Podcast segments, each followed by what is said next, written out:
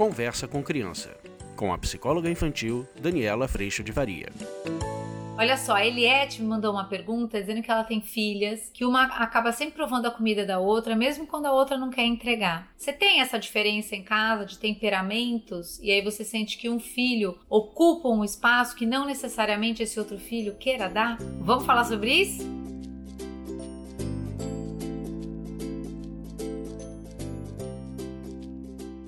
Gente, olha só. A Eliette me mandou a seguinte pergunta: Dani, as irmãs aqui têm três anos, são gêmeas, comem o mesmo alimento. Até os recipientes são iguais, como cada uma tem o seu potinho. Mas tem uma que sempre prova o da outra, o que fazer. Aí foi tão bonitinho que eu falei, mas eu perguntei para ela assim, mas elas se incomodam com isso? Porque essa é uma pergunta importante. Às vezes, tá bom. Às vezes eu me incomodo de você provar do prato da outra, mas elas se incomodam? Isso é um desconforto que eu sinto ou é um desconforto que também pertence a elas? Foi a pergunta que eu fiz para Eliette. E ela respondeu assim: elas são gêmeas, a que fica com a parte mordida se incomoda sim, briga e às vezes até chora, porque a outra tirou só um pedacinho ou experimentou, como diz a outra irmã, né? Às vezes o faz com autorização da irmã, por conta da insistência em pedir. Isso não ocorre apenas com alimento, mas também com brinquedos. Ela não respeita a vez da irmã se o brinquedo não é o, o brinquedo dela. Com massinha, dou cores diferentes, tá uma ótima estratégia essa, Eliette. Dou massinhas com cores diferentes, ainda assim ela pede para brincar um pouquinho. E se for da cor igual, ela diz que tudo é dela.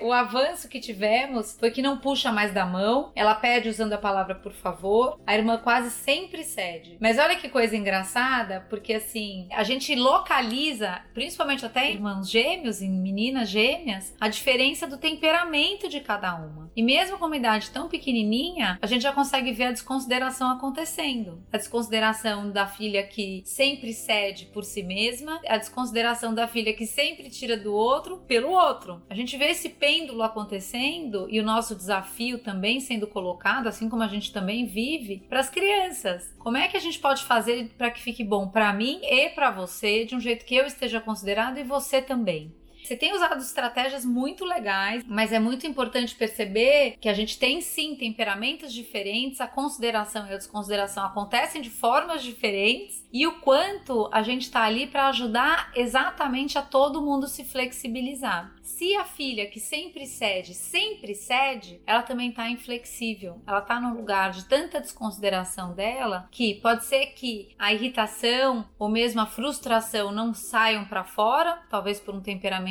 mais paciente, mais introvertido ou menos dominante, mas ao mesmo tempo, essa bomba, a granada, às vezes estoura dentro. Às vezes ela fica triste, ou provavelmente ela chora, ou ela se chateia, mas ela não consegue colocar para o outro, por conta de um temperamento, sem dúvida, o que, que ela precisa. E ao mesmo tempo, às vezes a outra irmã que sempre tira prova, pega, quer, também tem um processo que pode ficar muito inflexível de eu achar que eu tenho o direito de ter tudo do outro, quando isso é uma grande desconsideração.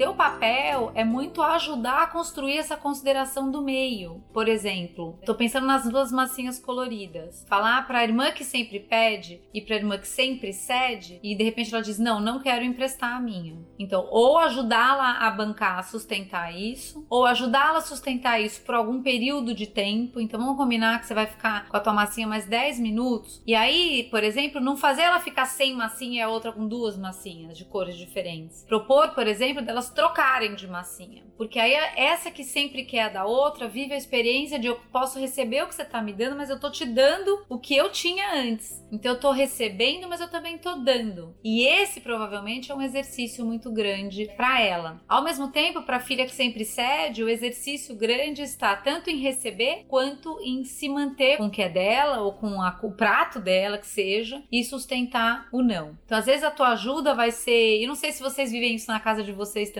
mas é muito comum. A ajuda vai ser: Catarina, você ouviu a sua irmã? Sua irmã tá dizendo que ela não quer, então não é para você pegar. Por exemplo, posso considerar a Catarina que eu monte um outro pratinho aqui pra você experimentar desse outro prato, eu posso montar para você. Depois que a Luísa acabar de comer o prato dela, talvez ela possa te dar um pouco, porque dela já comeu o que ela queria. Luísa, pode ser assim? Pode. Então, Catarina, você espera. Quando a Luísa acabar de comer, aí você vai poder provar do prato dela. E ajudando a essa sustentação para a Catarina se flexibilizar no eu quero tudo para mim e a Luísa se flexibilizar do pode levar tudo, porque eu não quero briga com você. Para mim é difícil esse pedaço. E aí a gente vai construindo a consideração entre os nossos dois filhos. O nosso grande papel, gente, isso para irmãos em qualquer idade, para situações quaisquer que sejam, nosso grande papel é de ajudar na comunicação, no auxílio, a cada um colocar o que precisa, a cada um considerar o outro na sua necessidade, sem se desconsiderar. Só que, obviamente, a gente está aprendendo a fazer isso com a gente ainda, né? E se você quiser aprender a fazer isso, eu vou dizer para você: vem para o curso online. A gente está treinando e aprendendo e abrindo as situações três vezes por semana no grupo de pais, duas vezes por semana no grupo de profissionais, pessoas que trabalham com famílias e com crianças, para que você também tenha toda essa perspectiva para o seu trabalho. A hora que a gente entende que a gente também está aprendendo, eu posso sim acolher tanto Catarina quanto Luiz, tanto um filho quanto o outro, na sua forma de funcionar, no seu temperamento. É muito importante que a gente possa acolhê-los e perceber que todos eles têm seus desafios.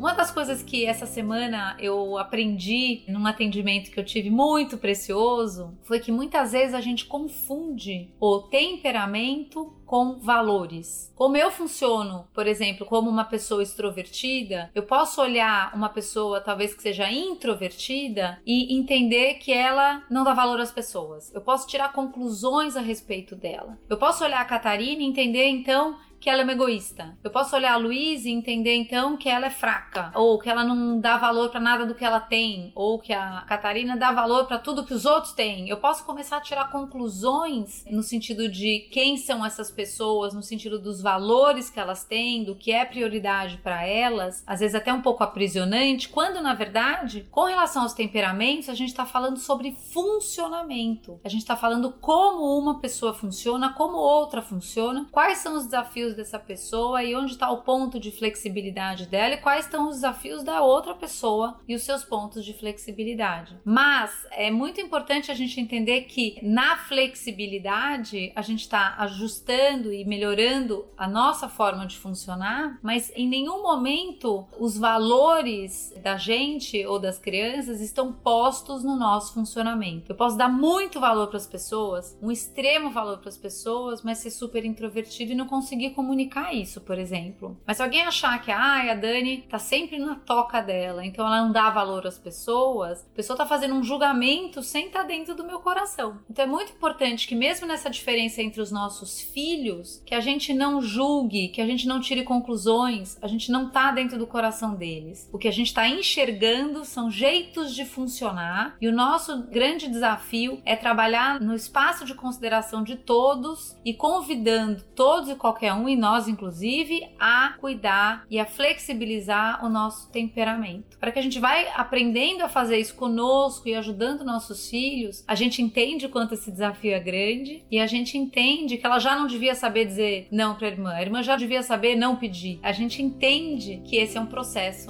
de aprendizado.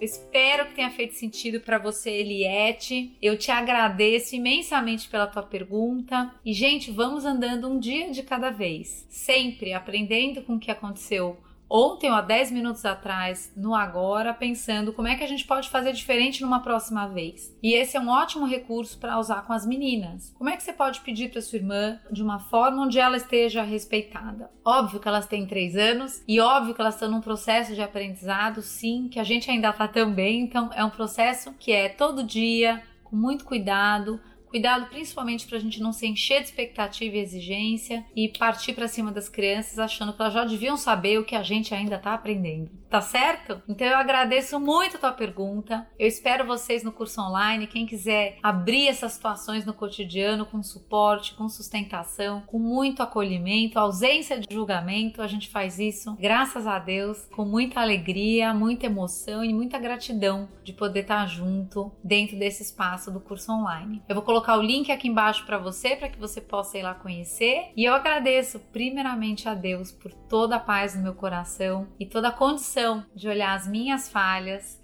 e de cuidado que sai de mim. E agradeço muito a tua presença aqui. A gente se vê. Tchau! Você acabou de ouvir Conversa com Criança, com a psicóloga infantil Daniela Freixo de Faria. Mande seu e-mail para conversa@danielafaria.com.br.